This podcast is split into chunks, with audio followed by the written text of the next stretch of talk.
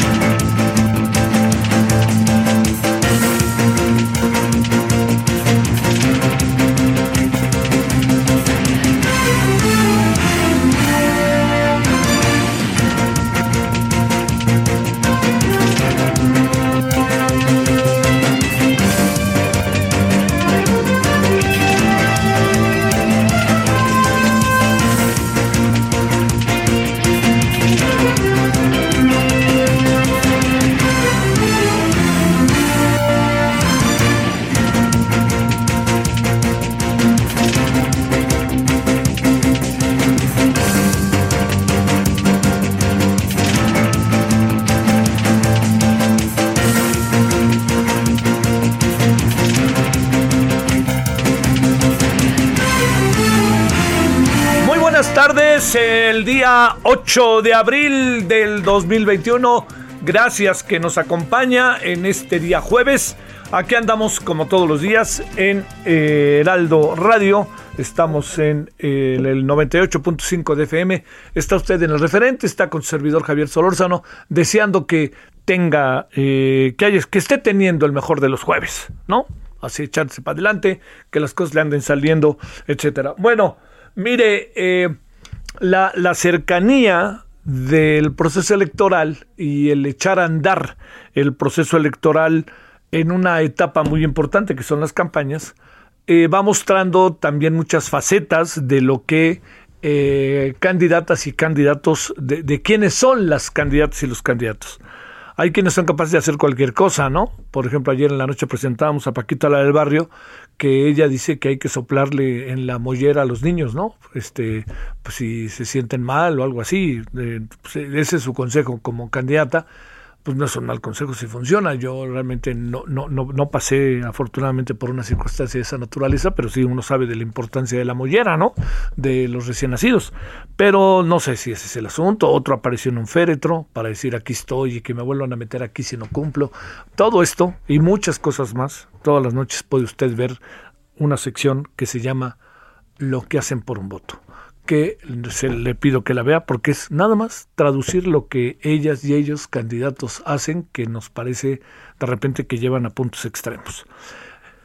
Este preámbulo es porque estamos en medio de un proceso electoral y que eh, el partido mayoritario, el Partido Movimiento de Regeneración Nacional, Morena, ha desarrollado eh, un conjunto de críticas a el árbitro.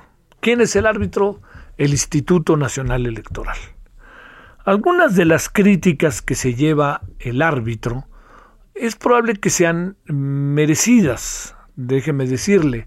Hay cosas que se les pueden pasar, hay cosas que no atienden, pero no olvidemos que el árbitro, pues es eso, ¿no? Es un árbitro que no participa, sino que dirige el juego, participa dirigiendo el juego. El ejemplo que se pone sistemáticamente con el tema del fútbol es muy interesante. ¿Cuál es el mejor árbitro? El que no se ve. ¿No? Entonces, cuando uno dice, oye, qué buen partido, qué, qué movido está, qué, cómo fluye, pues es porque el árbitro este, y los jugadores ayudan.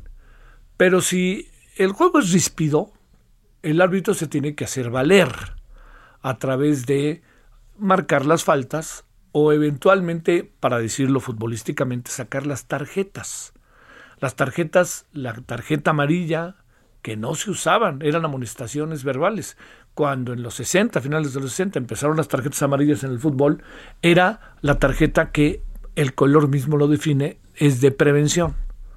Y la tarjeta roja es de definición. Está usted expulsado. Entre más se ve el árbitro, entre menos se ve el árbitro mejor, sí. Entre más los jugadores cumplen con lo que deben hacer en la cancha, el árbitro se ve menos. Pero ¿qué es lo que pasa, insisto, si todo se vuelve muy ríspido? ¿No? Si estamos en el toma y daca y un jugador le dice al otro, una jugadora le dice a la otra, el árbitro no ve y este, se, empujan, este, o los jugadores se la pasan impugnando al árbitro. El árbitro tiene que hacer valer su autoridad. A ver, yo estoy aquí como árbitro, yo soy quien dirige el tránsito, yo soy quien dirige el juego, entonces dicho de otra manera, ustedes cumplan y si no cumplen, para eso estoy yo, para hacer expedito el proceso. Hablo de las elecciones. Si quiere lo ponemos en el fútbol, para hacer expedito el juego. ¿Qué es lo que pasa cuando el árbitro se está, se está sistema, se le está impugnando sistemáticamente al árbitro? Puede haber la idea, uno, de que no se le considera apto al árbitro o se le considera o se considera que el árbitro está siendo parcial, ¿no? Entonces, entrando ya no en el terreno del fútbol, sino en el terreno estrictamente electoral, del proceso electoral, lo que se acaba diciendo es, ustedes están en este momento, están, están diciendo que el árbitro es parcial, que el árbitro la trae contra nosotros. Entonces hay instancias, ya hablo de las elecciones, en, el caso del fútbol es después del juego y se presenta una queja ante la federación del país que sea. Pero en este caso se presenta eh, una impugnación que cabe en el proceso que se está viviendo. Sin embargo, estamos metidos en un momento en donde las reglas del juego no pueden cambiar sobre la marcha. El árbitro no puede cambiar sobre la marcha. Ya no me gustó este árbitro, traigan otro. No se puede. Usted, vamos otra vez al ejemplo del fútbol. Minuto 35 del primer tiempo. Y un partido muy importante. De repente uno de los equipos dice, si ese árbitro sigue arbitrando, yo ya me salgo de la cancha. Pues salte, manito. No lo vamos a cambiar. No hay manera de cambiar al árbitro porque el juego está en curso. La elección está en curso. Entonces, aquí lo que hay es poniendo otra vez el paralelismo con el fútbol, ahí están los aficionados en la tribuna, estamos los electores. Y los aficionados en la tribuna empiezan a impugnar y se suman a lo que uno de los equipos está impugnando respecto al árbitro. Y entonces dejan de darle valor al árbitro. Y el árbitro cada vez es más presionado, pero el árbitro tiene que seguir aplicando el reglamento. Dicho de otra manera, el INE tiene que seguir aplicando el reglamento. El árbitro merece tantas impugnaciones. Como están las cosas, el árbitro está teniendo una actitud más activa que pasiva. Porque en procesos anteriores, el desarrollo de estos, el desarrollo de las elecciones, había tenido una lógica de movimiento que no exigía que el árbitro tuviera un papel más activo, porque los jugadores jugaban, ¿no? Aquí los jugadores juegan impugnan. Impugnan en función del reglamento que existe que el árbitro está poniendo en juego. Vamos otra vez al ejemplo del fútbol. Es una jugada en donde uno ve la jugada y dice fue foul, no fue foul. El árbitro está cerquita y dice sí fue foul. Pero usted dice es que no fue foul. Y entonces uno de los jugadores dice árbitro vendido. Usted no vio el foul, claro que hubo foul, el árbitro estaba cerca, tiene el reglamento, van al bar y resulta que la jugada no fue como la dice el jugador. Van al bar, resulta que la jugada sí es como dice el jugador, entonces se rectifica en la elección, en el proceso electoral y en, el, y en la cancha de juego. Entremos estrictamente a lo electoral. Vale, eh, tiene razón de ser las impugnaciones, quejas, críticas, exterminio, como de manera inopinada dijeron que había que hacer del INE todo esto, créame, no cabe porque hay un conjunto de reglas que se están aplicando y que los jugadores sienten que los están eh, eh, los están eh, atacando o los están siendo parciales con ellos porque otros árbitros no habían tenido tanta acuciosidad respecto a la aplicación de las reglas. Entonces, ¿qué es el asunto central? Uno, la sobrerepresentación, es decir, no puede uno participar por un partido y entonces luego me voy a otro partido y a otro partido y a otro partido para regresar al final al partido que tiene mayoría y en esa mayoría, en esa mayoría, el partido al que hago yo referencia resulta que de tener 11 jugadores ahora tiene 15. No se puede, no se puede. En otro tiempo se hizo, se hizo con diferencias realmente que no eran significativas, pero ahora un partido que no debe tener más del 48% acaba teniendo arriba del 60% de diputados. Entonces usted dirá qué es lo que se tiene que hacer. No apliquemos el reglamento entonces, volvamos a lo que estábamos. Entonces, ¿para qué tenemos el reglamento? No es lo mismo que las alteraciones sean mínimas a que las alteraciones sean altas. Bajo esa lógica, lo que está pasando es que aparece otro asunto. Hay un conjunto de reglas que dispone la ley ¿Quién dispuso esa ley? El Congreso. ¿Quién dispuso la forma en que se establece y que se aplica? El Congreso. ¿Qué es lo que hace? ¿Quién conforme el INE? Consejeros ciudadanos y los partidos políticos. ¿Quién determina que se aplique o no se aplique? Pues el árbitro que lo hace en función de las reglas constitucionales. O sea, como usted alcanza a ver, el asunto está en que están pasando cosas que a Morena particularmente no le gustan y le molestan. Pero yo diría, ¿por qué algunos candidatos de Morena, candidatas y candidatos, presentaron un informe de sus gastos y por qué otros no? O sea, la regla, o sea, ¿qué, qué fue lo que pasó en el camino? Y va el tema de Félix Salgado Macedonio. ¿Por qué Salgado Macedonio no presentó el reporte? Bueno, a lo mejor Salgado Macedonio, que además es un viejo líder político, que conoce las reglas, ha sido diputado, senador, alcalde, sabe las entrañas, presumo que tenía que saber que tenía que presentar un informe, porque no bastaba con que dijera yo no soy, nomás soy un delegado de Morena. Al contrario, él dijo que era precandidato y que se iba a notar. ¿Por qué algunos no lo presentaron? Caso de Raúl Morón, el de Michoacán, que ahora ya se trepó a otra dinámica. No se vale.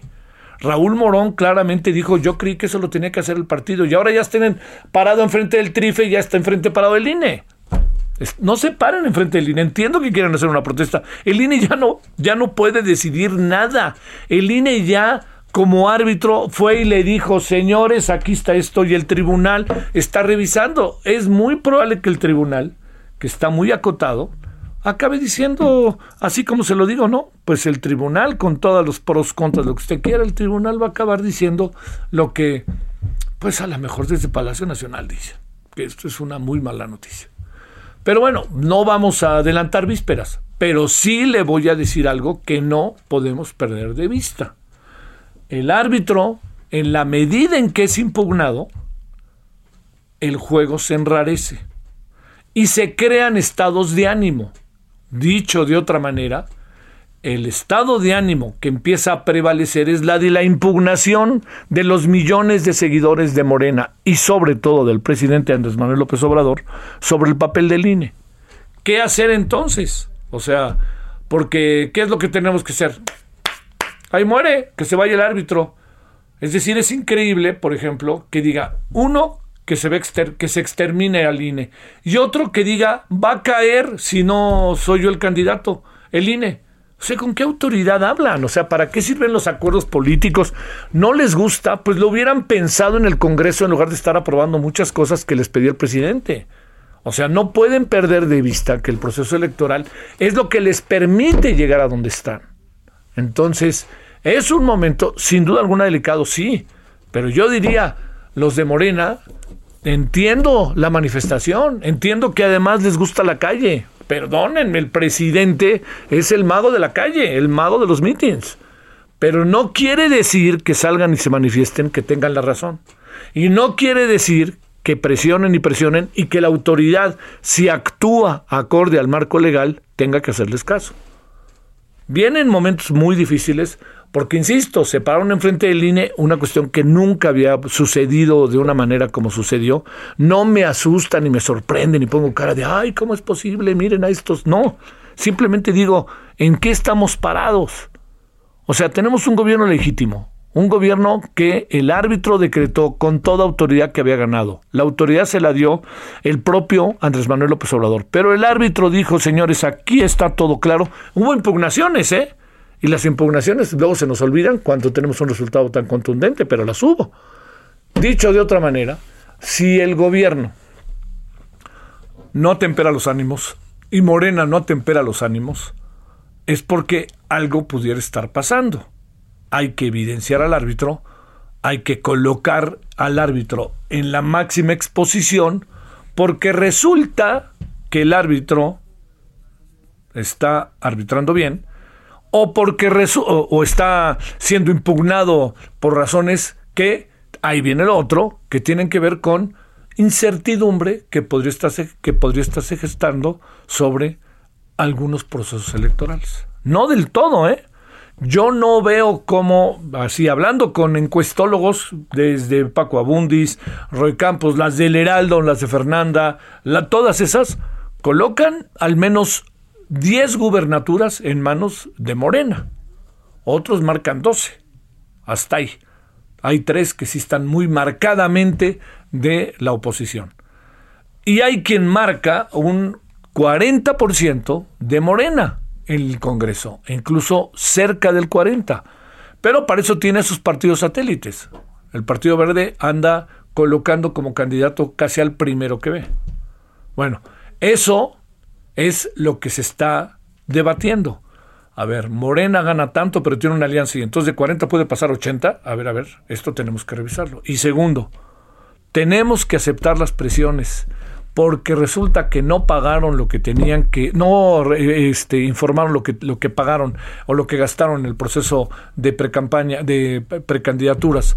Y entonces hay que decir que sí. ah, no, pues es que no, espérame, al rato van a pararse aquí enfrente de mi casa. ¿Qué vamos a hacer? Bueno, todo eso, todo eso que le estoy diciendo, es lo que está en la mesa. Y entonces eso sirve para exterminar, comillas, o para va a caer el INE. ¿Por qué? Como si el INE estuviera determinando. El INE no determina, el INE es el árbitro, el INE informa y quien decide es el tribunal. Y no se hagan, hombre. El tribunal hay indicios de que lo tienen cooptado. Entonces, eso es en lo que estamos. Entonces yo le diría, ¿tiene sentido atacar al INE?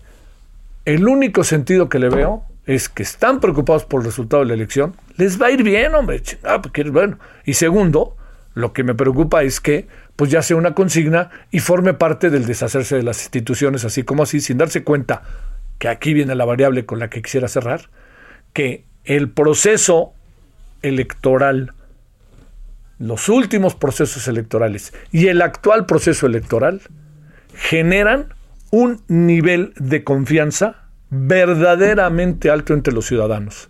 ¿Por qué? Porque la institución, segunda institución más que genera mayor confianza y más creíble del país, señores de Morena, anótenlo, es el Instituto Nacional Electoral. O sea, ustedes impugnan al árbitro y resulta que es la institución, segunda institución más creíble del país. Entonces, ¿dónde anda ahí el, el relajo? Bueno, todo esto lo digo entendiendo las impugnaciones y tratando de ver las cosas en su dimensión más amplia y teniendo una apertura de 180 grados, ¿no? Verla de lado a lado, así de pum, pum, ¿no? En, la vista y en, el, en la política. Pero pues este, en eso estamos, ¿no? Y, no va a ser fácil eh, salir de este embrollo, ¿eh? de, la, de la tolvanera que viene. Porque esto es ahorita sí, pero yo lo voy a plantear. Y si dice el tribunal que no, ¿qué van a hacer? Ya dijeron, no, no, si no, nos dicen que no, cae el INE. Entonces dicen que sí, no cae el INE. Pues, resulta como, como muy primariesco, ¿no? Como muy elemental, muy básico. Pero bueno, yo entiendo, quieren cambiar el INE, pues es una institución evidentemente perfectible. ¿Cómo la pueden cambiar? Pues órale, caray, pues ahí el que viene el siguiente periodo de sesiones y órale, ahí echen los, los cambios que crean conveniente. Pero no pueden legislar como se les antoja, ni como se les antoja el presidente. Una cosa es que Morena esté hecho imagen y semejanza del presidente, y otra que el país esté hecho imagen y semejanza del presidente. O sea, este es un país diverso, con una mayoría muy marcada, pero es diverso, ¿eh? eso no lo perdamos de vista. Bueno, eso anda pasando y no comí gallo, más bien es un asunto que uno trae ahí en la cabeza diciendo en qué va a acabar, cómo le vamos a hacer. Ojalá podamos resolverlo y ojalá eh, nadie pide que le echen porras a nadie, pero ojalá hagan una especie de, a ver, estamos en esto y vamos a crear condiciones para crear civilidad y ya nos veremos después. Si Morena está tan seguro de ganar, ¿qué le preocupa? Así de fácil. Está tan seguro, ¿no? Ya vamos a ganar, se va a ratificar. Eso dice su presidente y eso dice el presidente. El presidente cada vez dice menos porque está la veda electoral, pero tiene gente que le pregunta en las mañaneras cosas para que indirectamente hable de lo que a él importa, las elecciones del 6 de junio. Bueno, aquí andamos agradeciéndole profundamente que esté con nosotros. Espero que haya tenido, insisto, un buen jueves hasta ahora. A las 16.20 en este 8 de abril, en la hora del centro, estamos en el 98.5 de FM, Heraldo Radio, y aquí está el referente y vamos a empezar. Solórzano, el referente informativo.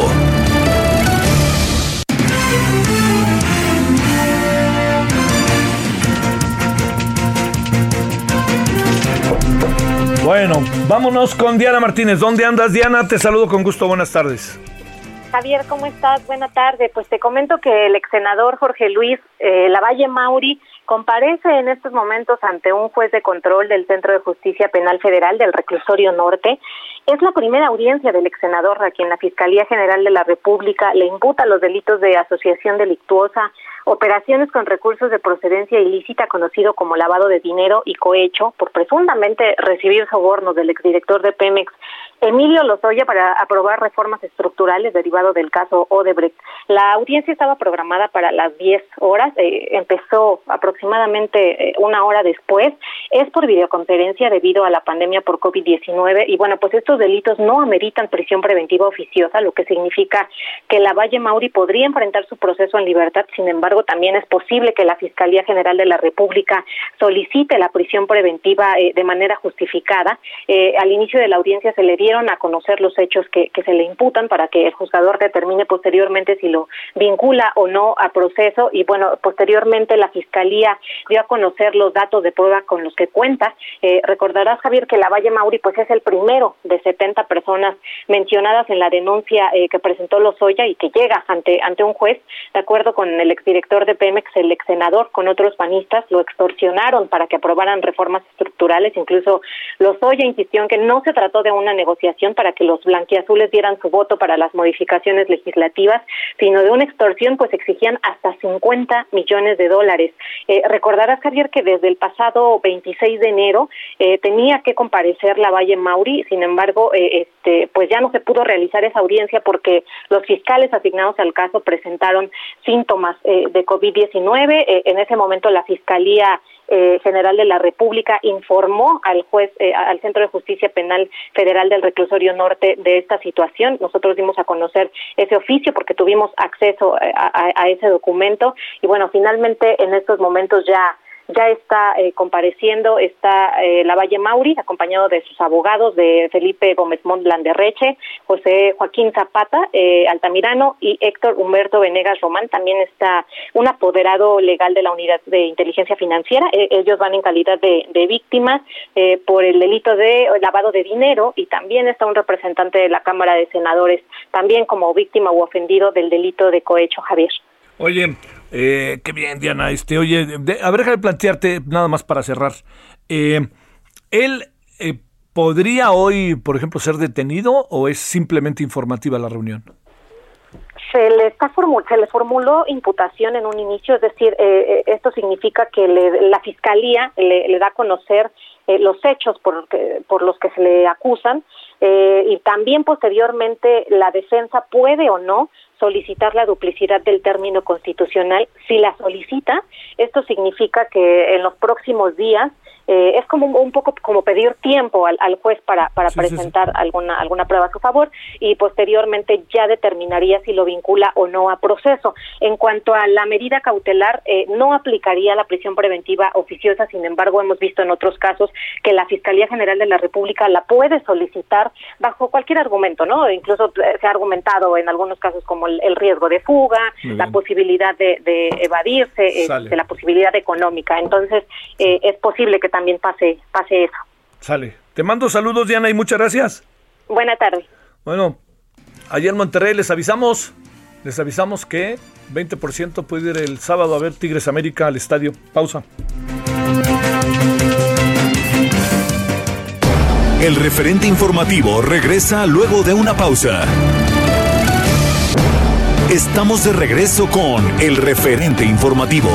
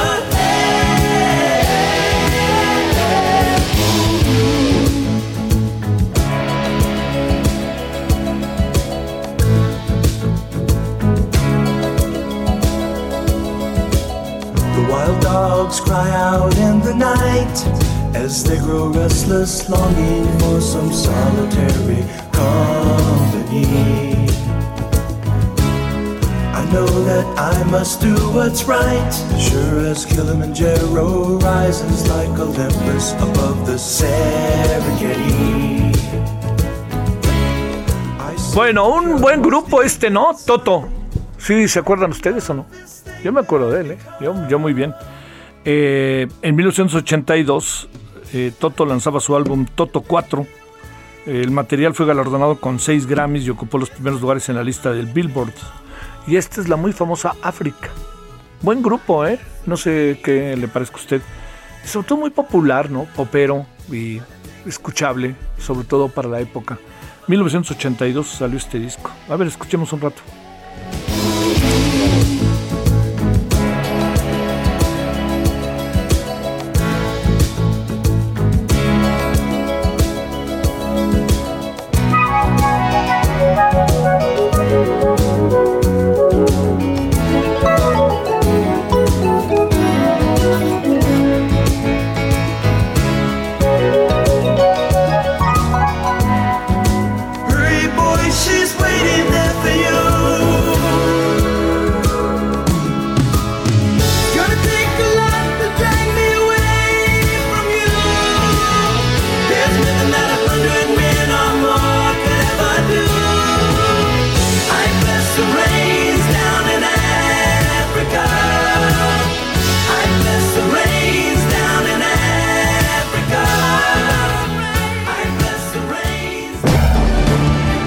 El referente informativo.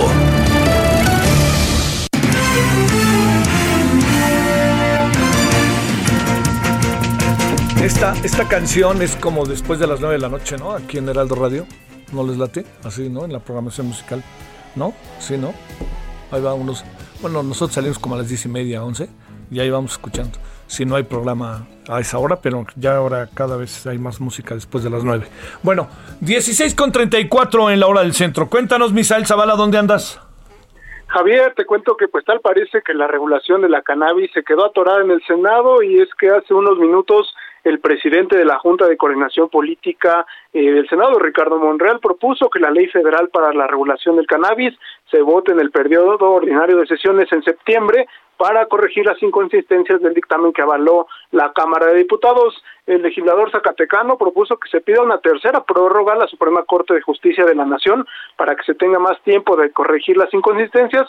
De ser avalada esta prórroga, la regulación de cannabis sumará pues más de dos años y medio sin poder ser aprobada por el Congreso y es que Morena y otras bancadas, Javier, encontraron al menos 14 inconsistencias, inconsistencias graves entre estas violaciones a la Constitución, ya que pues entre algunas eh, pues de estas inconsistencias es que se elimina la prohibición de la venta de más de 28 gramos de cannabis psicoactivo, lo cual pues estaría permitiendo vender varios kilos de la hierba y derivados en establecimientos eh, sin que se regule pues una venta mínima de esta de esta pues de este cannabis psicoactivo. El dictamen eh, que fue avalado por San Lázaro eh, pues según los senadores morenistas y algunas otras bancadas del Senado, discrimina incluso a los consumidores de cannabis al prohibir más de un permiso para consumo lúdico y siembra por domicilio, lo cual contradice el artículo 1 de la Constitución, es decir, eh, si en una vivienda viven dos personas consumidoras de cannabis, únicamente se otorgaría un solo permiso de consumo y eso pues estaría incurriendo en una violación porque no se respetarían los derechos humanos de los consumidores. El documento también advierte que se podría imponer a los grupos o personas que podrían dedicarse al cultivo la obligación de acreditar quiénes son sus posibles compradores, así como acreditar que son personas licenciatarias o que se encuentran en trámite de sus licencias de cannabis, cuando pues dijeron los senadores esto tiene que ser prohibido porque pues es una información privada y propia de los titulares. Eh, el senador Ricardo Monreal sostuvo que hay un consenso de parte de todas las fuerzas políticas del Senado para no apresurar el dictamen y que se corrijan las inconsistencias que San Lázaro avaló en los próximos días, según el presidente del Senado, Eduardo Ramírez, estaría enviando esta tercera prórroga una vez que tengan el consenso de todas las bancadas para que la Suprema Corte pues dé un plazo mayor para regular este tema de la cannabis, Javier. Y como dicen, y por los siglos de los siglos, ¿verdad? O sea, no más, pues no más no quieren, Misael. Yo no sé si es el presidente el que está que no queriendo que esto se, se ponga en la mesa. Siempre se encuentra algún pretexto, ¿no? Y el, ahí van otra vez con la corte a que la corte les diga, ok, les damos otros seis meses. Y así, ¿no? Y acabará el sexenio y así será. Y llegará alguien que diga, va porque va. No, pues esa es mi impresión, Misael. Sí, efectivamente, pues ya eh, parece que se están echando la bolita entre ambas cámaras.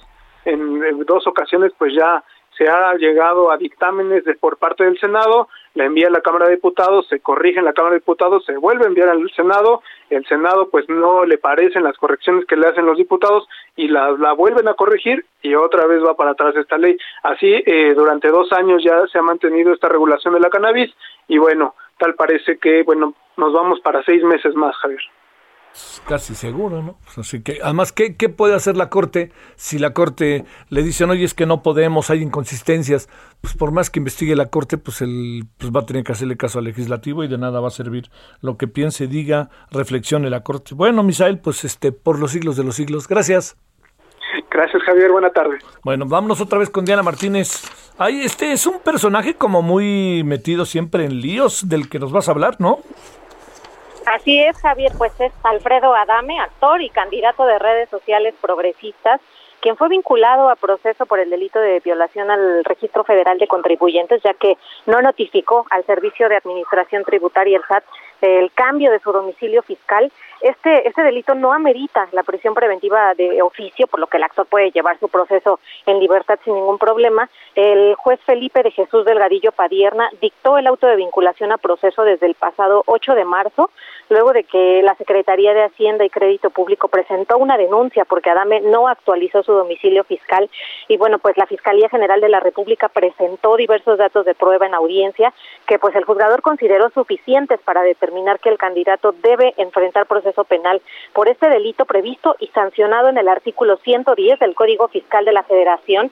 Eh, contempla una sanción de tres meses a tres años de prisión a quien rinda con falsedad al Registro Federal de Contribuyentes los datos, eh, informes o avisos a que se encuentra obligado. Y bueno, pues luego de eh, la decisión del impartidor de justicia, Adame promovió un juicio de amparo contra el auto de vinculación a proceso. Ya fue admitido por el juzgado cuarto de distrito de amparo en materia penal en la Ciudad de México y la titular de ese juzgado le concedió una suspensión provisional, pero solo para el efecto de que al concluir la etapa intermedia del proceso penal no se le dicte una resolución de apertura a juicio oral hasta que exista ya una sentencia del juicio de amparo en todas sus instancias, una sentencia firme, Javier.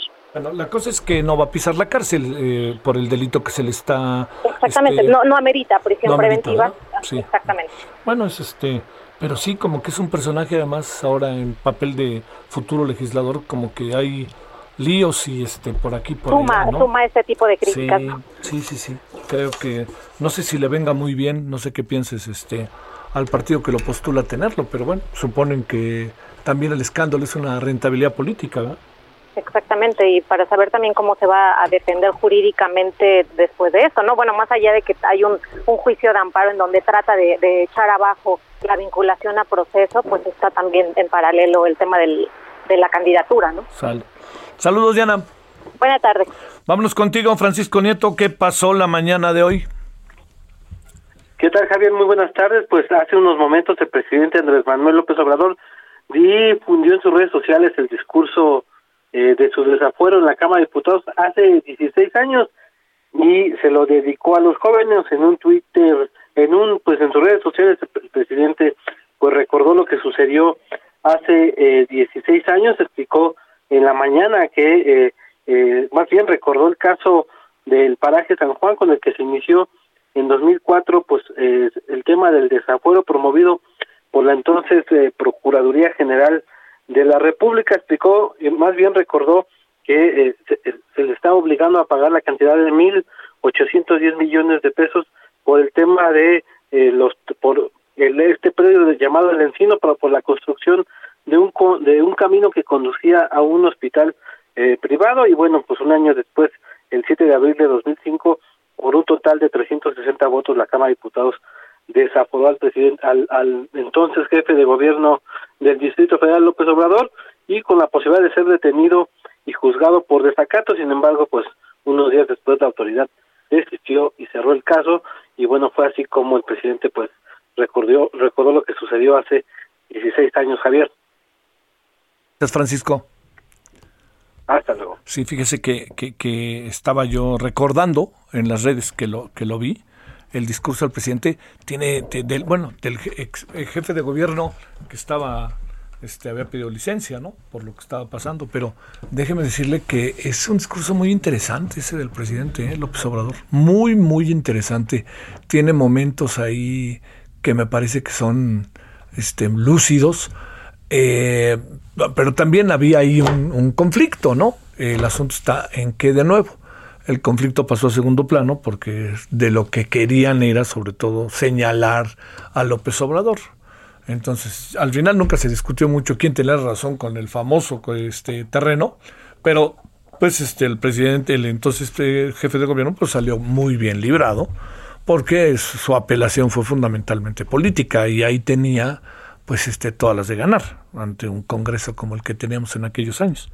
Es interesante, ¿eh? por ahí de las redes, échale un ojito, no solamente a la gente joven, sino también a los a los que somos ya mayores. Eh, vámonos, Gerardo Suárez, contigo, ¿cómo estás? Muy bien, muy buenas tardes, Javier. Hoy, este jueves, llegó a México un nuevo embarque de 487.500 dosis de la vacuna Pfizer y BioNTech contra el COVID-19, así lo informó el gobierno federal. El cargamento llegó a las 9 de la mañana en un avión procedente de Bélgica, el cual aterrizó en el Aeropuerto Internacional de la Ciudad de México. Hasta el momento, Javier, se han recibido en total 16.8 millones de diversas vacunas contra el COVID-19, esto desde el, desde el 23 de diciembre de 2020, cuando empezó la vacunación contra el COVID-19. El director de Birmex, esta empresa que eh, es del Estado y que lleva a cabo parte de la coordinación de la vacunación, informó que se han utilizado hasta el momento 43 vuelos para traer estas vacunas y pues mañana llega otro embarque más de Pfizer con 327 mil dosis. De las 16 millones que han llegado en total, Javier, se han aplicado 10 millones 89 mil vacunas y eh, solo un millón cuatrocientos setenta y dos mil personas son las que ya completaron su esquema de dos dosis de vacunación. Así que este es el balance hasta el momento de las vacunas que han llegado a nuestro país, Javier. Sale. Eh, el asunto está en la aplicación y sí entiendo que nos, llegan, nos siguen llegando a cuentagotas. Ahora, eh, la semana que entra empieza la segunda ronda, ¿no? La, la segunda aplicación en buena parte de la Ciudad de México, ¿no? Así es, eh, se van a empezar a aplicar las dosis de AstraZeneca, que por ejemplo se, se utilizaron ya desde febrero y marzo en algunas alcaldías y ya tiene todo un esquema la Ciudad de México para aplicar estas segundas dosis entre abril y principalmente entre lo que resta de abril y parte de mayo, Javier. Pfizer también le toca la semana que entra, hasta donde entiendo. Sale Gerardo, muchas gracias. Buenas tardes. Ahora 16:45 en la hora del centro. Solórzano, el referente informativo.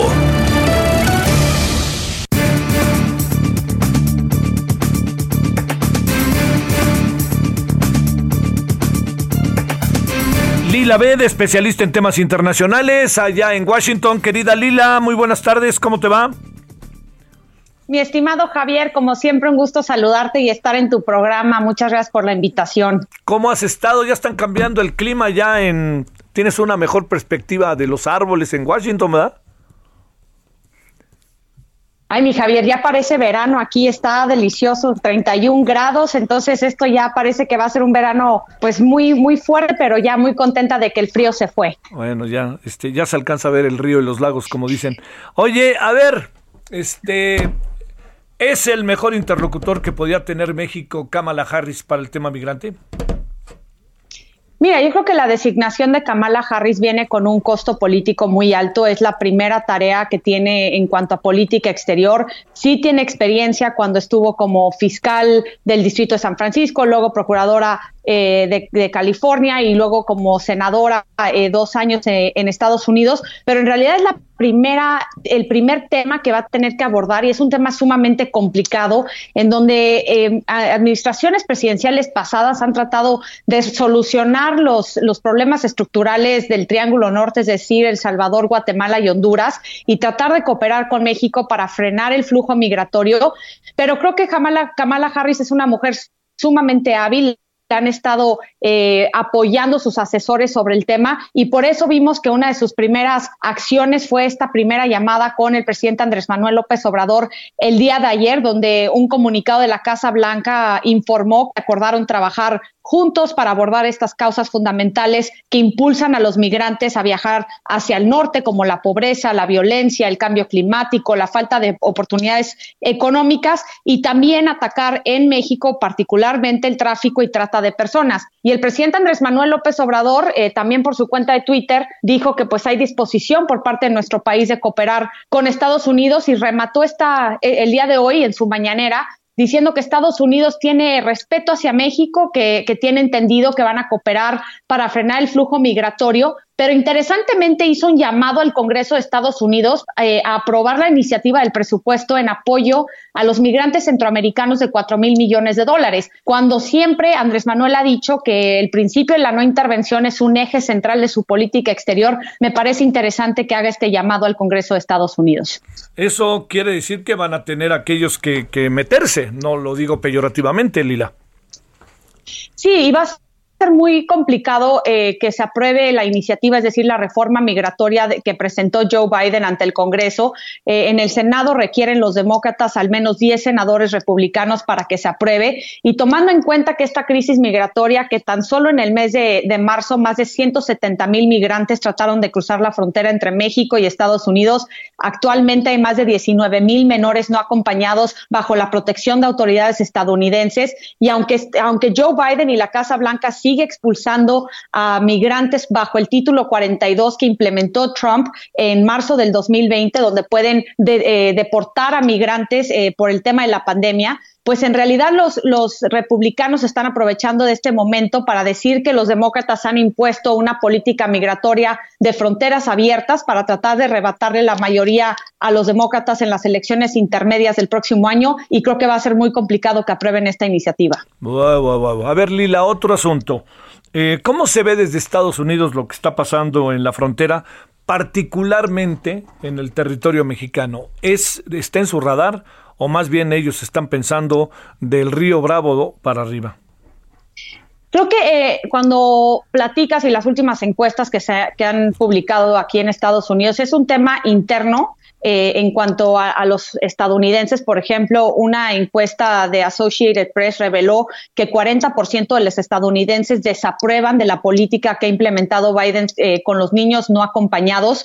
Eh, otra encuesta de Gallup, por ejemplo, dijo que la mayoría de los estadounidenses encuestados pusieron el tema migratorio como el tercer tema más importante en la agenda nacional y uno de cada seis republicanos dice que el tema de la migración es el tema más importante para ellos. Entonces, desde la, desde la perspectiva estadounidense es cómo atender una crisis humanitaria, cómo implementar eh, y revertir la política migratoria inhumana, xenófoba, racista que, hizo el expresidente Trump, cómo eh, impulsar y, darle un giro de 180, que es lo que ha hecho el presidente Joe Biden eh, desde que llegó a la Casa Blanca, hacer una reforma, hacer una política migratoria ordenada y segura, pero a la vez cómo frenar esta cantidad donde ha llegado a números récord en los meses pasados de migrantes a Estados Unidos, porque el sistema migratorio que heredó el presidente Joe Biden está quebrado y va a tardar mucho en reconstruirse. Y creo que este es, eh, este es una línea muy fina y es un baile muy delicado que está haciendo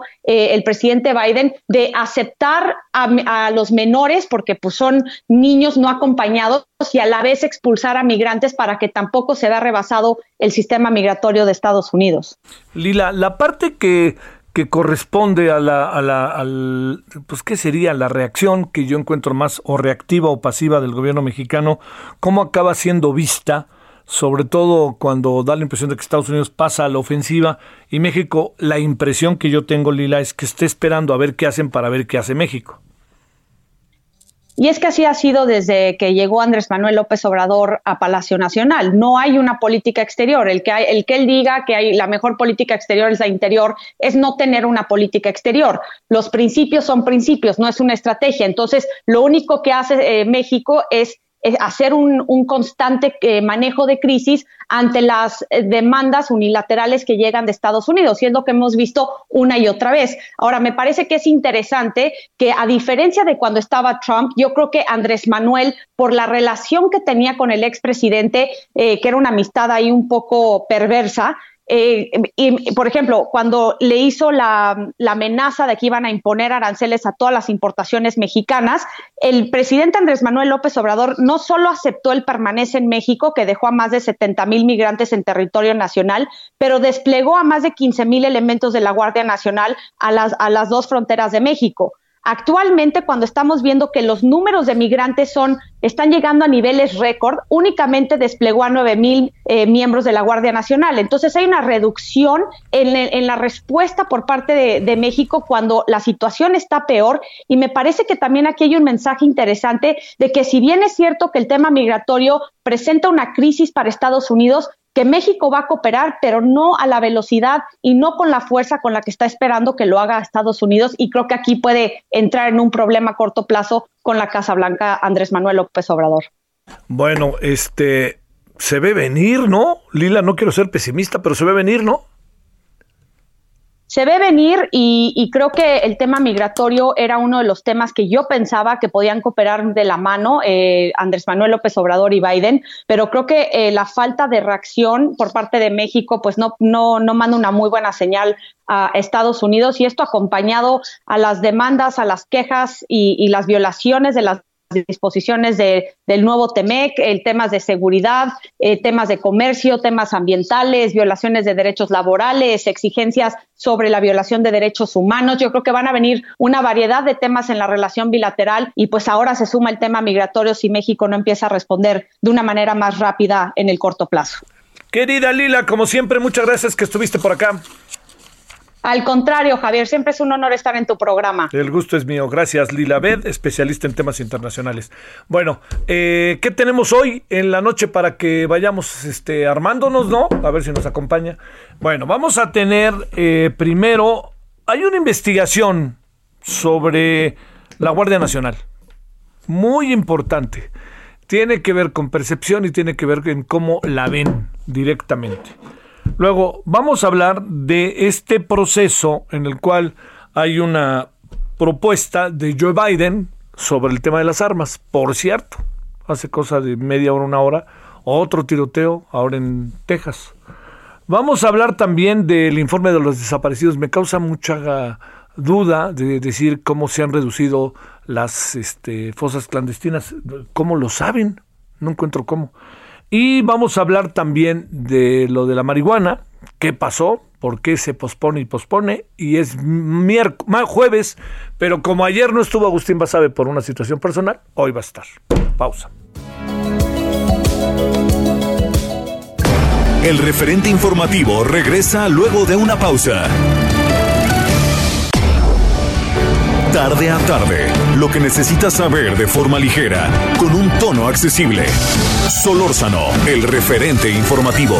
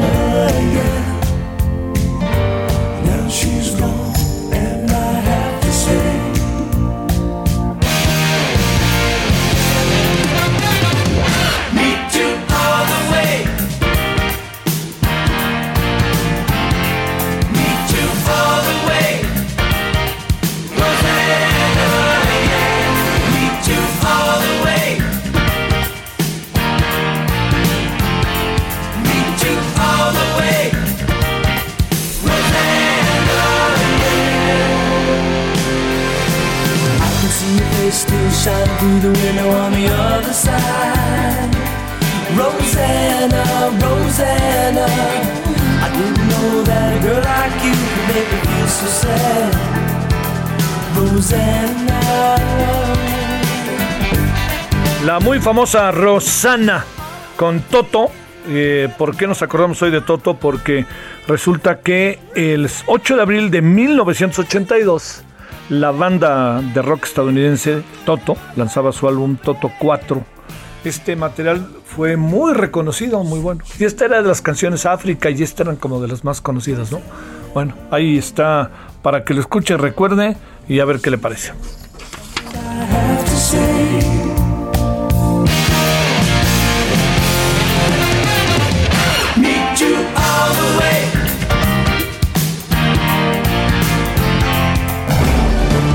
Solórzano, el referente informativo. No, en una información que está en curso, las autoridades eh, el día de hoy de Texas eh, respondieron a un tiroteo en, en el county, en la comunidad de Bryan, esto en Texas. Abrieron a seis personas lesionadas de acuerdo con reportes policíacos. Eh, el eh, señalaron que el incidente inició alrededor de las 14.30 en una tienda llamada Kentmore Cabinets, ubicada en el condado de Brazos County. Según los reportes, el sospechoso huyó y aún no ha sido detenido. Algunos de los heridos estaban en condición crítica. Eh, hasta el momento el sospechoso, se insiste, no está en custodia. Pidió no acercarse a la zona, que habrá más información más adelante, pues están tras este presunto responsable de este tiroteo Seis personas resultaron heridas y algunos de ellos en estado crítico. Esto está pasando, está en curso allá en Texas. 16.3 en la hora del centro. Le queremos agradecer a Luis Fonserrada, quien es maestro en economía por el CIDE, doctor en economía por la UAM y fue director general del Centro de Estudios Económicos del Sector Privado. Querido Luis, ¿cómo has estado? Buenas tardes. Javier, buenas tardes. Muy bien, ¿cómo estás tú? ¿Cómo van las cosas allá en la en, la, en la comunidad emeritencia o meridiana y cómo va todo por allá, eh? Pues ahí va, eh, se inicia ahí lentamente el proceso de vacunación. Sí. Y vamos a ver qué tan rápido y qué tan eficientemente sucede. Ajá. Y que creo que va a ser un elemento crítico para la recuperación de, de la economía local y bueno, de todo el país, Javier. Claro, claro. Oye, a ver, eh, desde ayer te andábamos buscando, Luis, ¿sabes por qué? Porque apareció esta información que eh, se habla de que cada vez se habla, yo digo que es una buena noticia, pero vamos a ver si se puede, de un mejoramiento de los pronósticos de crecimiento para México en este 2021. Ayer se hablaba del 4.3 al 5%, aunque luego escuchamos también voces que dicen, si no hay inversión, esto no va a funcionar. A ver, ¿cómo ves las cosas, Luis? Sí, a ver, creo que es, eh, importante eh, tener presente algo. Mira, eh, déjame hablar del, del, famoso, ¿qué es el rebote? ¿no? Porque se habla del rebote y de que vamos a crecer por rebote. Sí. A ver, nuestro peor momento, la peor caída fue el segundo trimestre, abril, mayo, junio del año pasado. Pero de ahí en adelante, sobre todo por la recuperación americana, empezamos a exportar mucho. De hecho, eh, junio con respecto a mayo, las exportaciones casi se recuperaron en 100%, crecieron en 75%. Eso ya fue un incremento muy importante. Luego, seguimos creciendo mínimamente en los siguientes trimestres, pero algo, y eh, entramos al 21. A ver, esto es importante.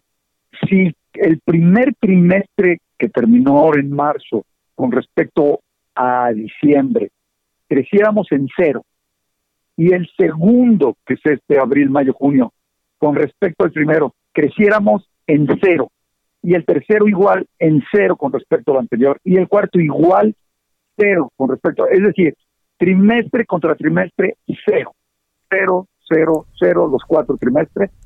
El resultado del fin del año, Javier, sería un crecimiento de tres y medio por ciento.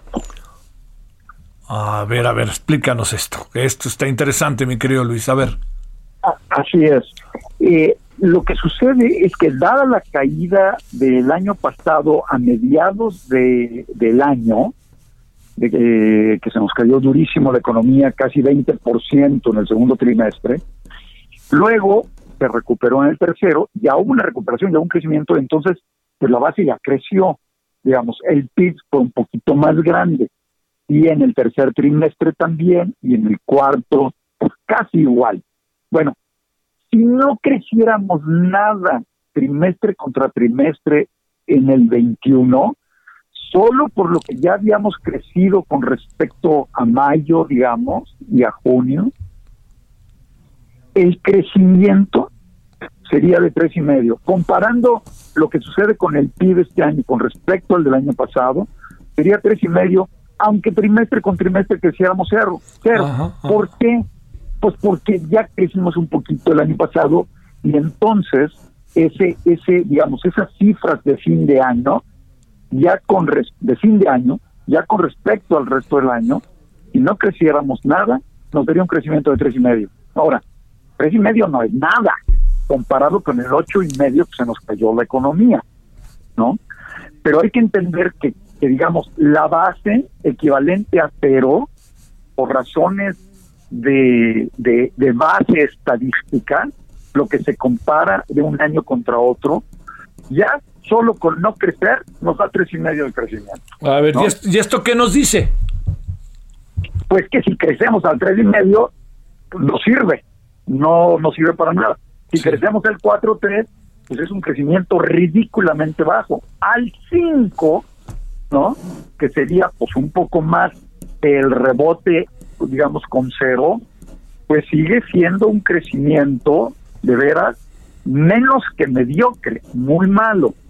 Ahora, ¿por qué podríamos crecer a más del tres y medio o del cuatro tres era lo que habíamos estado estimando eh, muchos muchos este, analistas bueno fundamentalmente por la inyección brutal de dinero del gobierno americano y el gobierno americano está inyectando 1.9 billones de, de dólares o sea 1.9 millones de millones de dólares a toda la economía durante el año.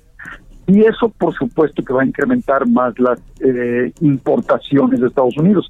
Van a traer cosas de todo el mundo porque van a gastar más, incluidas las mexicanas. Por lo tanto, nuestras exportaciones van a crecer y eso nos va a jalar un poco más. Evidentemente no va a ser un crecimiento para toda la economía. Se va a dar sobre todo en el sector exportador y luego se va a ir extendiendo poco a poco a otros sectores.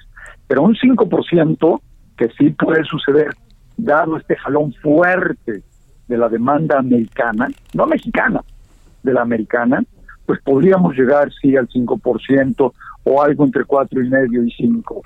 Pero aún al 5, Javier, pues estamos comparándonos con una caída de ocho y medio.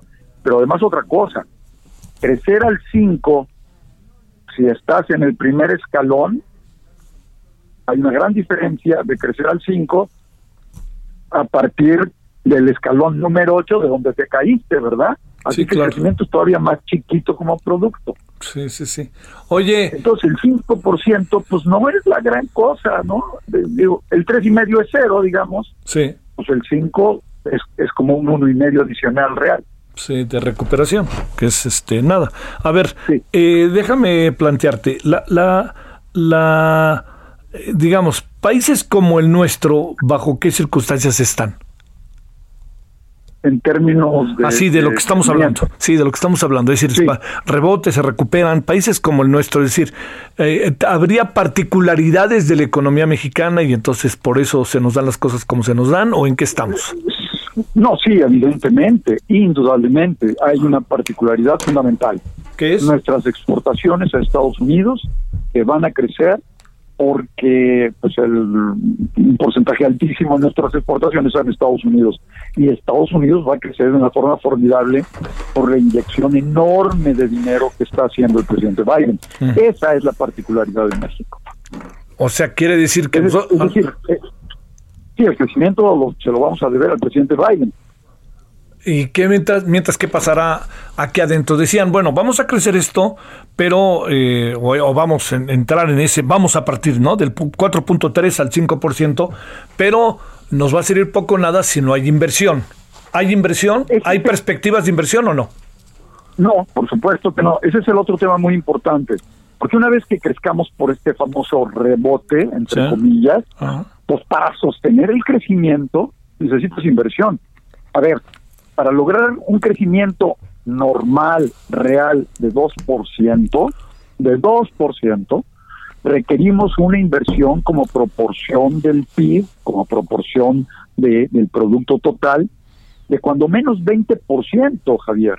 A ver, y estábamos en 16% a fines del año pasado, con un 3% pública, de inversión pública, y un 13% de inversión privada.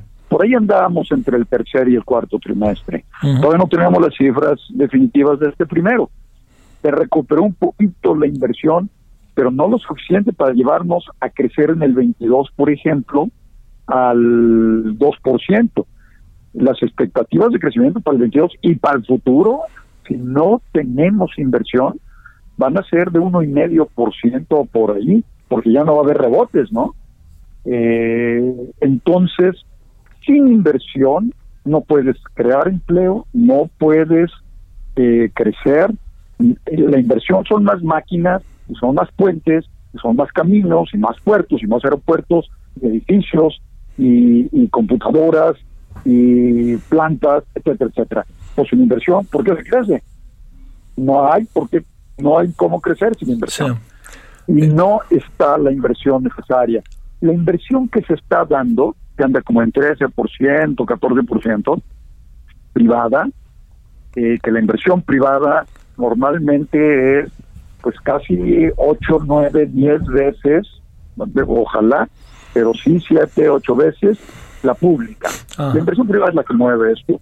Entonces, eh, requeriríamos, hombre, que lleguemos con la inversión privada a un 20 y la inversión pública otro 4% para tratar de crecer al 3, al 3 y medio. Pero de otra forma, pues estamos condenados a, a que la inversión solo sea para sustituir cosas que se van desgastando, pero no para producir más o emplear más. A ver, vamos a seguirle. Eh, este, eh, se habla de que eh, han, se han dado condiciones en que la industria automotriz, por ejemplo, empieza a avanzar un poco en cuanto al proceso de venta de automóviles.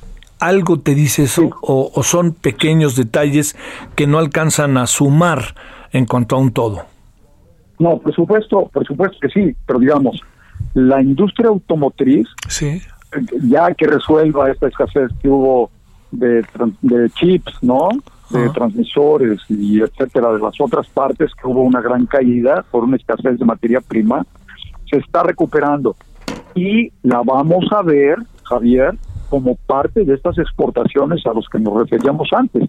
O sea, es un es un componente de ese proceso de crecimiento, pero ya está incluido en las exportaciones, Javier. Eh, ya está incluido en la demanda que, estamos viendo por autos en Estados Unidos, sí. que tiene que ver con esta inyección de dinero, y poco a poco eh, se podrá ir recuperando la demanda interna, que todavía está caída en un 30% o por ahí con respecto al año pasado. El primer trimestre el consumo, eh, la, venta de autos internas estuvo muy caída todavía durante el mes de enero, febrero, eh, muy caída durante enero y febrero. Todavía no conocemos el, detalle de marzo, pero enero y febrero, pues 30% abajo o, o 35% abajo de lo que veíamos. Entonces el mercado interno está muy parado y lo que nos va a explicar, sí, con la industria automotriz, pues es el consumo en Estados Unidos otra vez. Otra vez. Oye, ¿y qué le pasará a la economía mexicana? No puede vivir sostenida bajo esas circunstancias, pienso yo. Decir, porque tarde que temprano, eh, digamos, los programas de gobierno, las políticas públicas, la entrega del dinero directamente a ciertos sectores de la población, a los jóvenes, etcétera, pues la impresión que da es que se van a acabar porque además hay una fuertísima inversión en grandes obras. Ese es el otro tema, fíjate eh, no se está con la inversión, es decir, con el, gasto público no se está convirtiendo en inversión, sino la inversión que hay del gasto público en estas grandes obras, además se ha reducido con respecto a los años anteriores. En el 19, la inversión pública se cayó 10% con respecto al 18. Y en el 20, la inversión pública se redujo de nuevo 7% con respecto al 19. O sea, la inversión pública se viene cayendo, cayendo, cayendo. Y está en las grandes obras, además.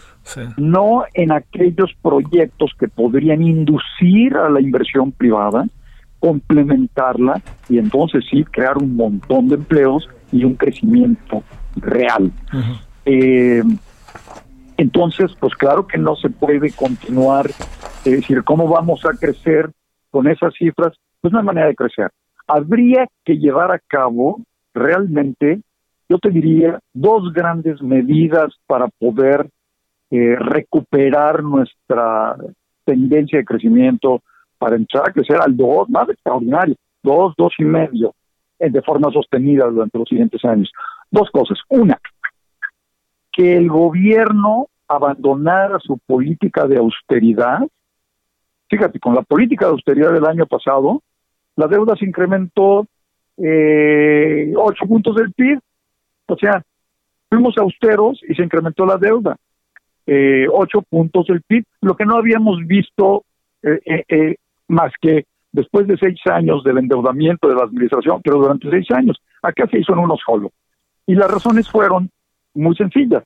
Una, hubo una pérdida de confianza, lo que llevó a un cambio en el tipo de cambio, eso hizo que creciera la deuda externa, se endeudó adicionalmente el gobierno y tres, eh, el PIB pues se nos cayó y entonces toda la deuda con proporción del PIB creció. Que no hubiera sucedido si hubieran gastado más, hubieran dado más confianza, el tipo de cambio no se hubiera devaluado, el PIB no se hubiera caído y la deuda hubiera sido mejor como proporción del PIB, más pequeña de lo que sucedió. El reto se repite esta vez, Javier.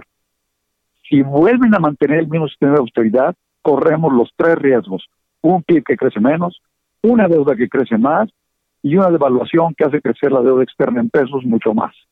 Entonces, debería abandonar esa política de austeridad para dirigir su gasto a inversión y dar más confianza y dar más crecimiento, sostener el PIB. Y número dos, fundamental, hombre, eh, un acuerdo con, las, con el sector privado para dar confianza a sus inversiones y que inviertan porque no están invirtiendo, porque les falta certeza jurídica, confianza. Yo diría que esos son los dos grandes temas para poder recuperar una tendencia de crecimiento y sobre todo crear empleos, ¿no? Hay que acordarnos. Esa es la otra clave. Oye, 19 millones de personas que requieren empleo, 18 millones de personas que, que requieren empleo. Pues está complicado, ¿no? Oye, a ver, una variable final.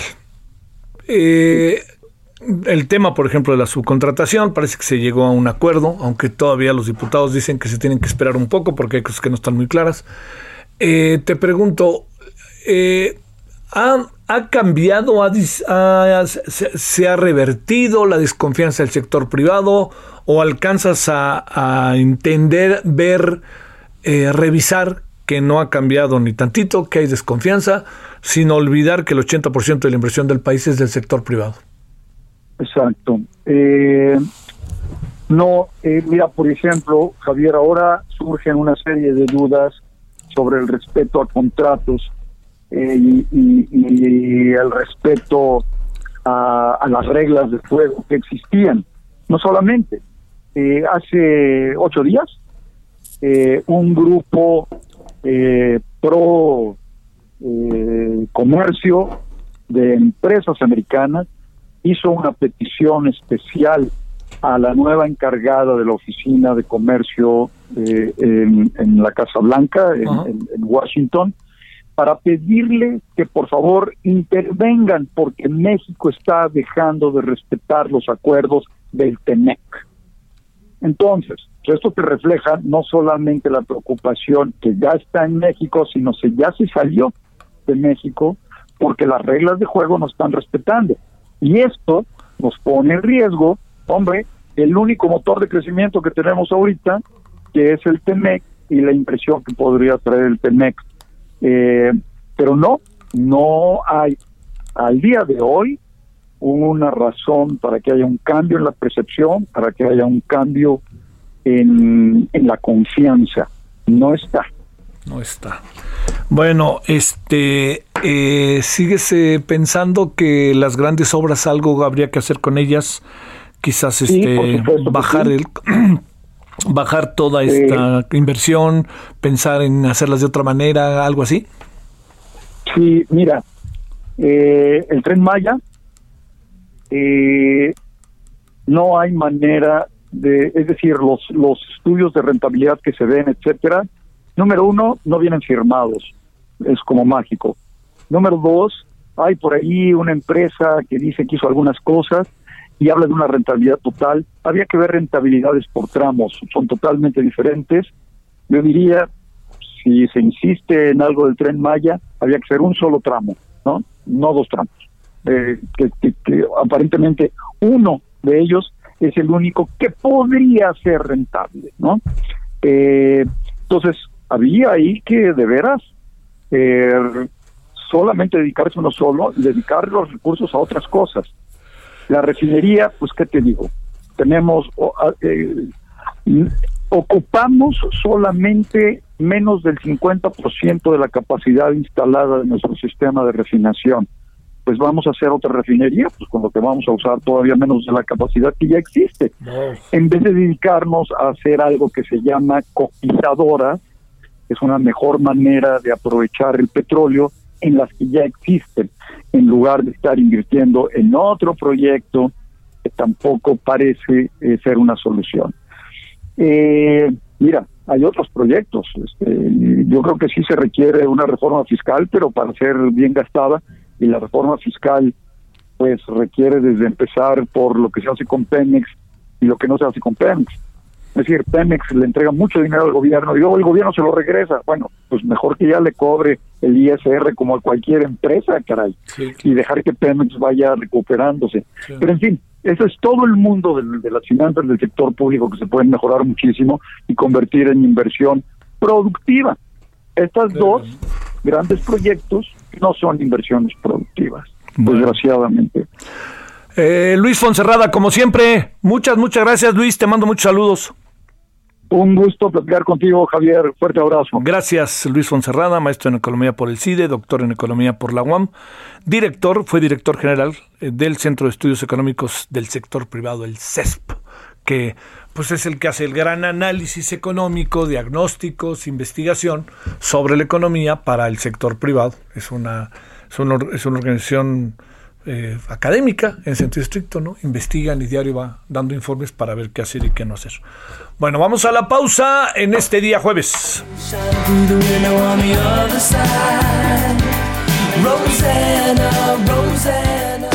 El referente informativo regresa luego de una pausa. Estamos de regreso con el referente informativo.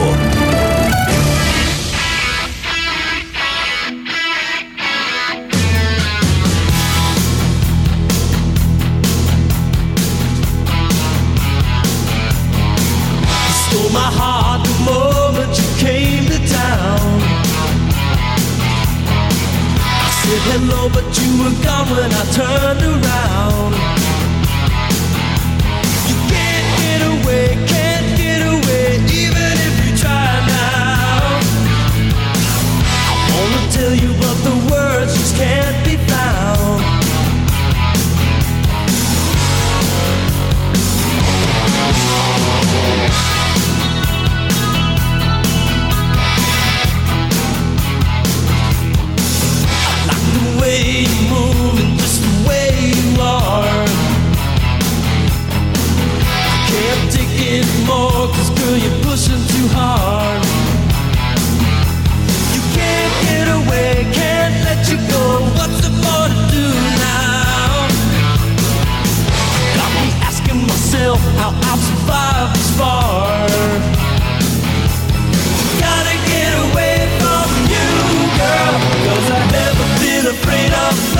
Bueno, seguimos con Toto esta tarde porque un 8 de abril, pero de 1982, la banda esta rock de rock estadounidense lanzó su álbum Toto 4 y entre otras cosas Afraid of Love, temeroso del amor, Toto, a ver qué le parece. Es una banda pues ya tiene sus tiempos, ¿no? Por supuesto, pero a ver qué le parece, a ver qué le parece.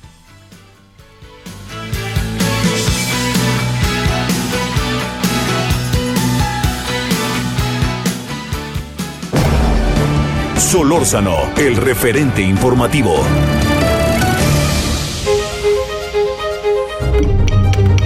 Ruta 2021, la ruta hacia las elecciones presenta.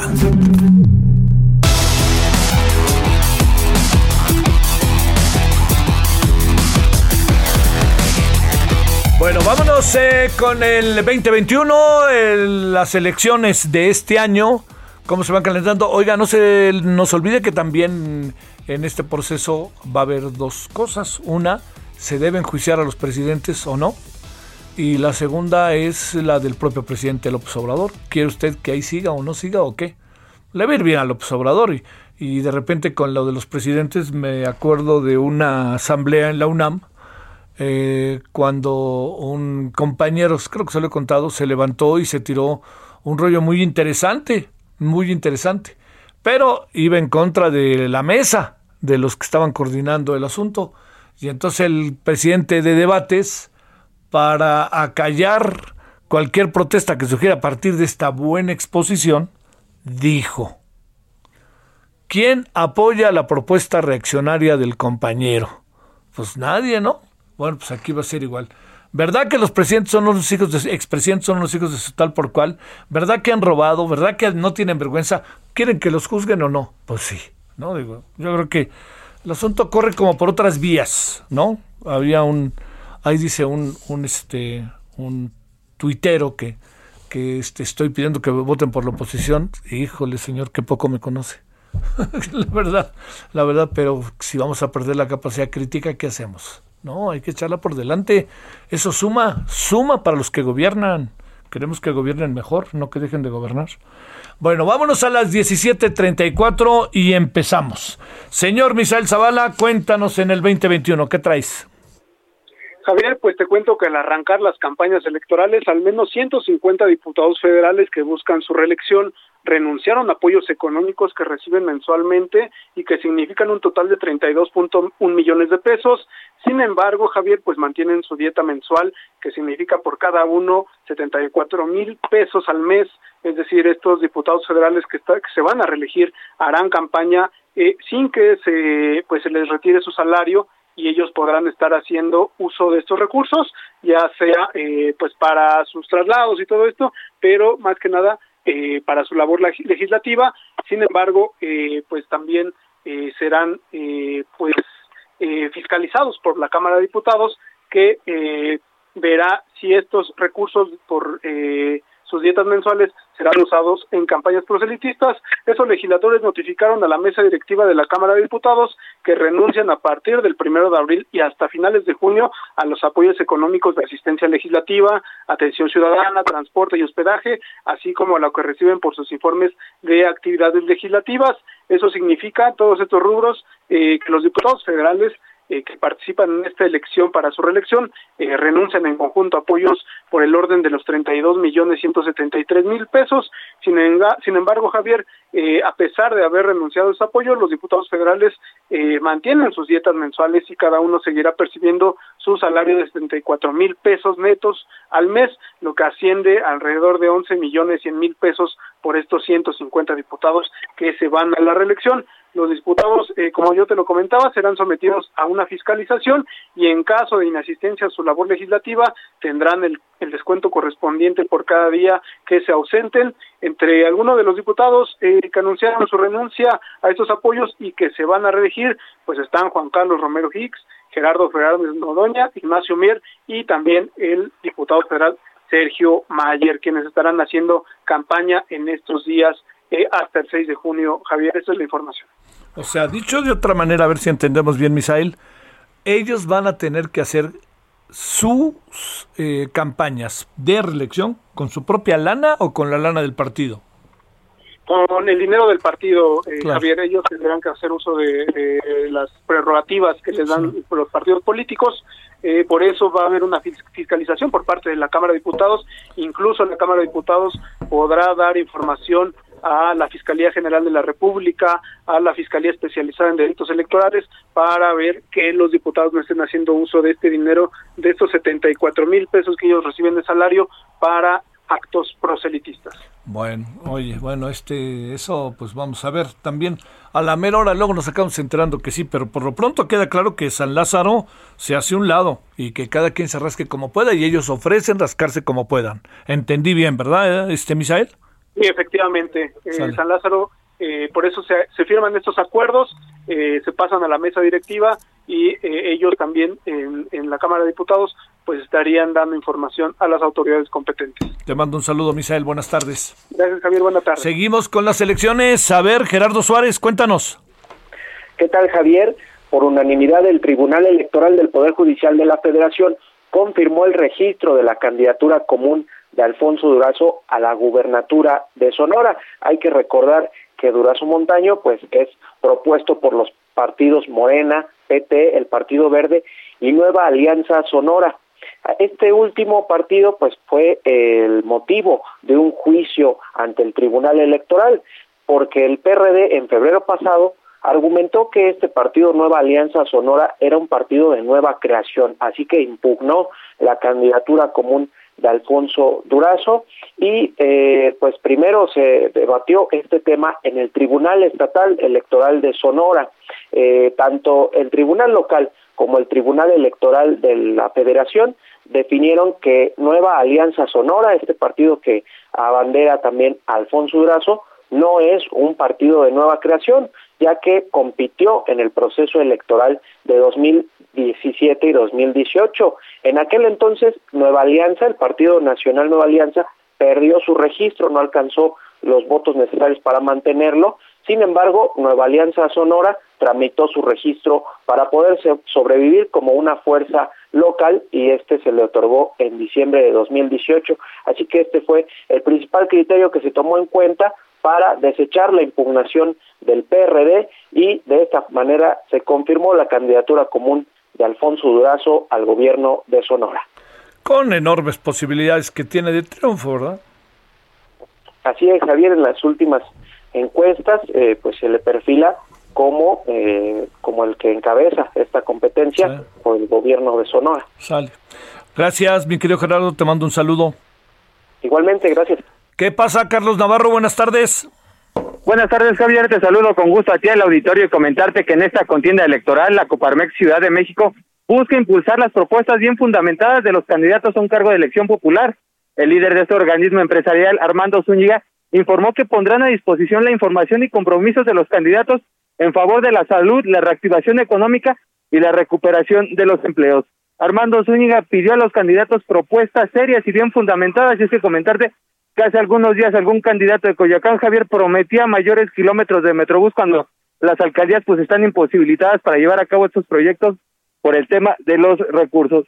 También comentarte que el candidato a la alcaldía Miguel Hidalgo por la coalición Juntos Haremos Historia, Víctor Hugo Romo, planteó apoyar en materia de salud los habitantes sin seguridad social, así como a la población vulnerable. Se contempla que con la, tarjeta que implemente que se va a llamar la protectora de la salud, sean beneficiados alrededor de 20 mil Miguel Hidalguenses. Y por último, también comentarte, Javier, que la, la banderada de la candidatura común de la alcaldía Cuauhtémoc Dolores Padierna recorrió las calles de la colonia Morelos, donde anunció un plan de desarrollo integral propuesto por la misma comunidad.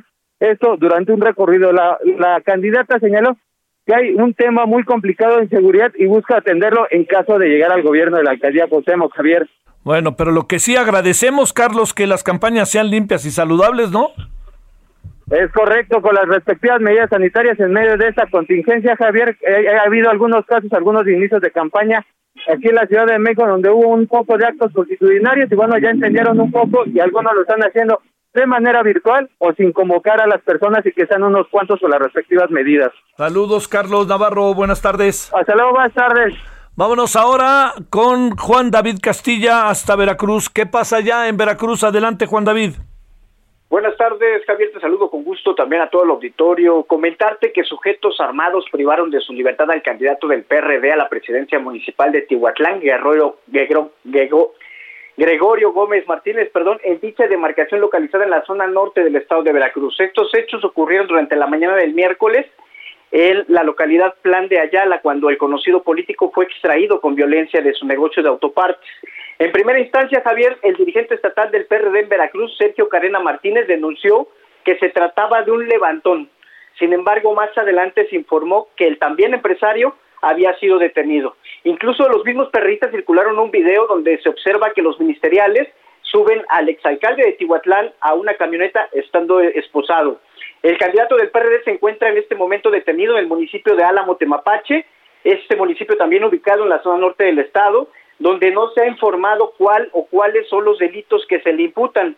Eh, hace unos minutos la Fiscalía General del Estado de Veracruz confirmó en un comunicado que luego de hechos ocurridos en la localidad La Concepción del municipio de Álamo, eh, donde Gregorio participara eh, o cometiera hechos constitutivos de delitos, se ha iniciado una investigación en su contra. Además, detalló que fue puesto a disposición de una subunidad integral de Procuración de Justicia con sede en dicha demarcación y decirte que en estos momentos hay decenas de perredistas, familiares y amigos de este candidato que protestan afuera de la comandancia de, la policía de Álamo Temapache, eso para exigir la liberación de Gregorio, a quien ellos consideran en este momento puede ser considerado un preso político, Javier. Oye, ¿tenías tú, Juan David, antecedentes o algo parecido respecto a este hombre que uno dijera, bueno, lo van a detener o tiene ahí este dos o tres cuentas pendientes o cosa parecida? Fíjate, Javier, que hace seis años se iniciaron unas investigaciones por denuncias eh, esto por el delito del robo de autopartes.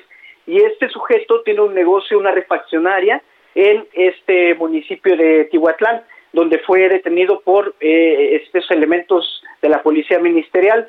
Sin embargo, aunque hubo detenidos, se sabe que siguieron las investigaciones sobre este tema, pero hasta el momento ni la Fiscalía General del Estado ni la Policía Ministerial ha, ha, dado a conocer cuáles son los delitos que se le imputan, Javier. No sabemos si es por eso o puede ser ahorita por cuestiones políticas en este proceso electoral. Eh, en, el papel y hasta donde puedes alcanzar a saber, Juan David, este hombre tiene posibilidades de ganar? Sí, sí, sí, sí, Javier, fíjate que es uno de los liderazgos más importantes del Sol Azteca en la zona norte del estado. Eh, incluso hay gente que se está sumando a estas protestas que son de Poza Rica, que son también de Álamo, de Tuxpan, de toda esta zona, donde incluso ya fue, ya fue presidente municipal de Tihuatlán y ahora está buscando eh, también pues llegar a este cargo nuevamente. Te mando saludos, buenas tardes Juan David hasta Veracruz. Abrazos Javier, hasta luego. Bueno, vamos al Estado de México. Pablo, Vilch, Pablo Cruz, cuéntanos qué hay de nuevo, Pablo. ¿Qué tal, estimado Javier? Buena tarde. Con el gusto de saludarte. Te comento que ayer por la tarde, en sesión extraordinaria de, de Cabildo, Ecatepec aprobó por mayoría de 19 votos otorgar licencia temporal al presidente municipal Fernando Vilchis Contreras para ausentarse del cargo del 8 de abril al 12 de junio. Esto con el objetivo de poder participar en el proceso electoral próximo. Vilchis Contreras, quien deja el cargo con una aprobación ciudadana del más del, del 53%, propuso la designación del décimo regidor José Antonio García Pérez como presidente municipal por Ministerio de, Bel, de Ley, quien igualmente solicitó licencia para ausentarse del cargo durante el mismo periodo, la cual le fue otorgada y posteriormente rindió protesta ante el cuerpo edilicio ya como alcalde por Ministerio de Ley. Eh, cabe resaltar que durante los dos años y tres meses de gestión al frente del gobierno municipal, Vilchis Contreras implementó diversas acciones en materia de seguridad pública que lograron disminuir la incidencia en delitos de alto impacto en Ecatepec, como robo a transporte público, de pasajeros, a casa, a habitación y de vehículos, así como homicidios y feminicidios, entre otros. Finalmente, te comento que mañana en Tlalnepantla se espera que durante la sesión de Cabildo, el alcalde Raciel Pérez Cruz también solicite licencia temporal al cargo para poder estar en condiciones de contender en las elecciones del próximo 6 de junio. Estimado Javier, esta es la información. Saludos, querido Pablo Cruz, buenas tardes. Cuídate mucho, buenas tardes. Bueno, y cerramos el 2021, el día de hoy, lo que tiene que ver con las elecciones, con eh, Pepe Alemán hasta San Luis Potosí. Pepe, ¿qué hay de nuevo? Javier, muy buenas tardes. Pues este menudo lío, uno más en el que se ha metido el diputado local potosino Pedro César El Mijis Carrizales Becerra.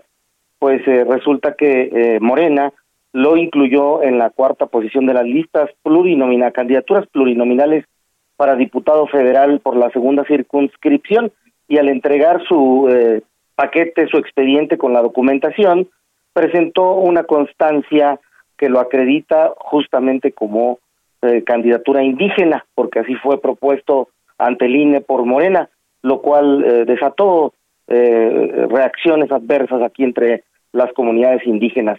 Pero eso no es todo, Javier, sino que en la sesión plenaria del INE del pasado domingo se eh, dio a conocer que la constancia que le fue otorgada por la Dirección de Asuntos Indígenas del municipio huasteco de San Antonio presuntamente era apócrifa, es decir, y realizaron una diligencia y el funcionario municipal que la expidió desmintió que fuera auténtica y, y desconoció su firma, asimismo que el Mijis Carrizales perteneciera alguna etnia de por allá por la Huasteca. Esta es el, la situación en la que se encuentra hasta el momento el Mijis Carrizales. Él está tranquilo, hablé con él hace un, unas horas y dice que no le ha notificado nada. Argumenta que sus papás y sus abuelos son de la Huasteca, por lo tanto, tiene todos los orígenes indígenas para aspirar a esa candidatura y estamos en espera de que se resuelva su situación. Javier, es la información al momento. Bueno, bueno, mi querido Pepe, este, pues este hombre también vive un poco en la polémica, ¿no? Hay que reconocerlo. Efectivamente es un líder de pandillas, de colectivos de chavos banda, así se dio a conocer acá en, en el entorno de San Luis Potosí y logró la diputación por el quinto distrito local, contra todo pronóstico, por cierto, es una zona urbana de la capital potosina y arribó al Congreso del Estado, desde donde también ha sido polémica su actuación eh, como presidente de la Comisión de Derechos Humanos, entre otras cosas. Pero bueno, Pedro César es sin duda todo un personaje a nivel nacional y mundial porque ha estado incluso en la ONU. Te mando saludos, buenas tardes. Muy buenas tardes, Javier. Gracias, Pepe. Ruta 2021, la ruta hacia las elecciones presenta. Solórzano, el referente informativo. Bueno, eh, pensar la ciencia, pensar en difundir la ciencia, pensar qué hacen los investigadores, los académicos. A ver, doctor José Luis Fernández Ayas, miembro del Consejo de Asociación Civil Innovación en la Enseñanza de la Ciencia. ¿Cómo estás, doctor? Buenas tardes.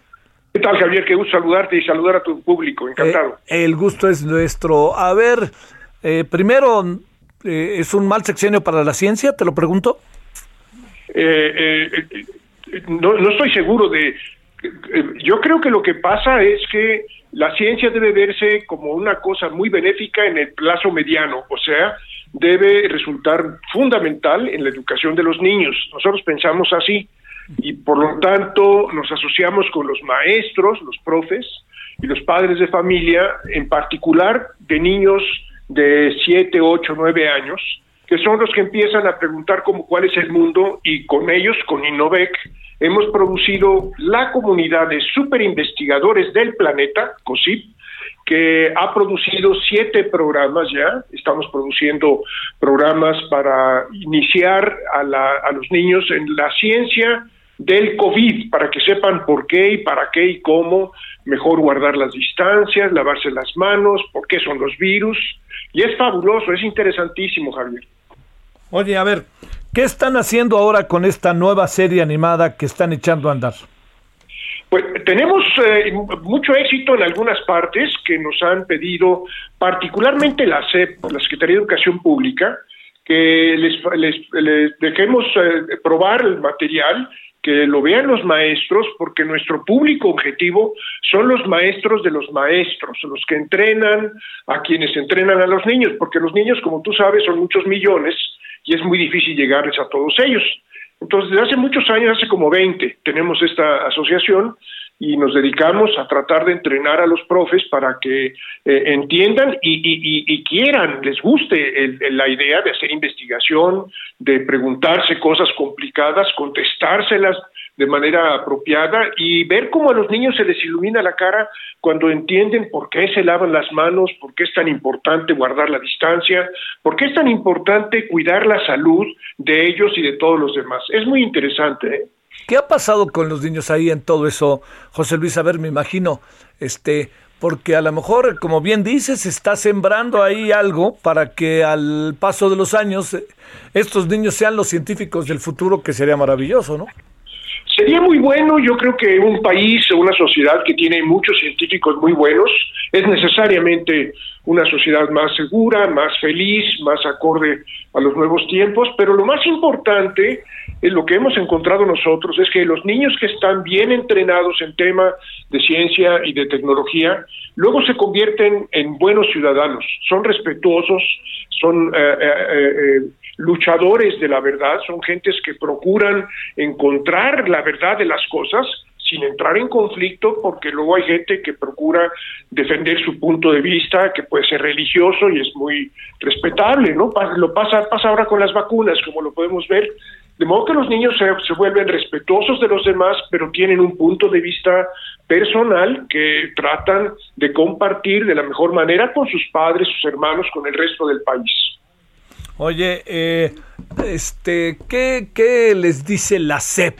¿Qué es lo que me pongo a pensar? ¿Está utilizando el material? Eh, todo con esto de la sana distancia, la educación a distancia. ¿Qué anda pasando por ahí, José Luis? Pues mira, sí, la verdad la CEP ha sido generalmente muy receptiva de estas cosas durante todos estos años y ahora lo es también porque como tú ya viste, las recomendaciones que se derivan del planteamiento de nuestro nuestra comunidad de superinvestigadores del planeta es congruente con la política oficial. Eh, hemos encontrado que no tiene ningún sentido tratar de eh, contravenir la, la, política oficial, particularmente en temas de sanidad, sobre todo porque pues estas cosas de las que estamos hablando, insisto, protegerse, desarrollar una seguridad frente al medio natural, es algo que nos conviene a todos, no contraviene ninguna política y la SEP lo toma con mucho entusiasmo. Sí, sí, sí. Que ese es algo. Bueno, a ver, viene la otra parte para cerrar. ¿Dónde vemos todo esto, José Luis? Yo creo que nos conviene verlo en nuestro sitio, que es COSIP, que son es, eh, comunidades superinvestigadores del planeta, punto TV. Eh, eh, ahí puedes verlo, lo puedes ver si lo, buscas por diferentes formas, como comunidad de superinvestigadores, lo vas a encontrar en varios buscadores. Estamos, desde luego, en Facebook, estamos en YouTube, estamos varias, en varias otras plataformas y ya tenemos cientos de niños que han y de, profesores que han reaccionado de manera muy positiva y nuestra tirada es muy pronto con ayuda de la SEP llegar a dos millones. Te mando un saludo, doctor José Luis Fernández Ayas. Muchas gracias. Igualmente, Javier, gracias. Gracias que estuviste con nosotros. Es miembro del Consejo de la Asociación Civil Innovación en la Enseñanza de la Ciencia. No perder de vista esto, que ahora sí que es el futuro, ¿no? Es ver las cosas hoy, pero es ver el futuro. Bueno, oiga, pues este, nos vamos. Eh, tenemos buenas cosas esta noche. Eh, tenemos el tema de la Guardia Nacional, una investigación mucho, muy interesante. Tenemos, eh, por supuesto, toda la información sobre COVID. Tenemos la perspectiva de el señor Biden sobre una nueva propuesta de uso de armas. En fin, bueno, hasta el ratito, todavía hay tarde. Le esperamos a las 21 horas. Buenas tardes.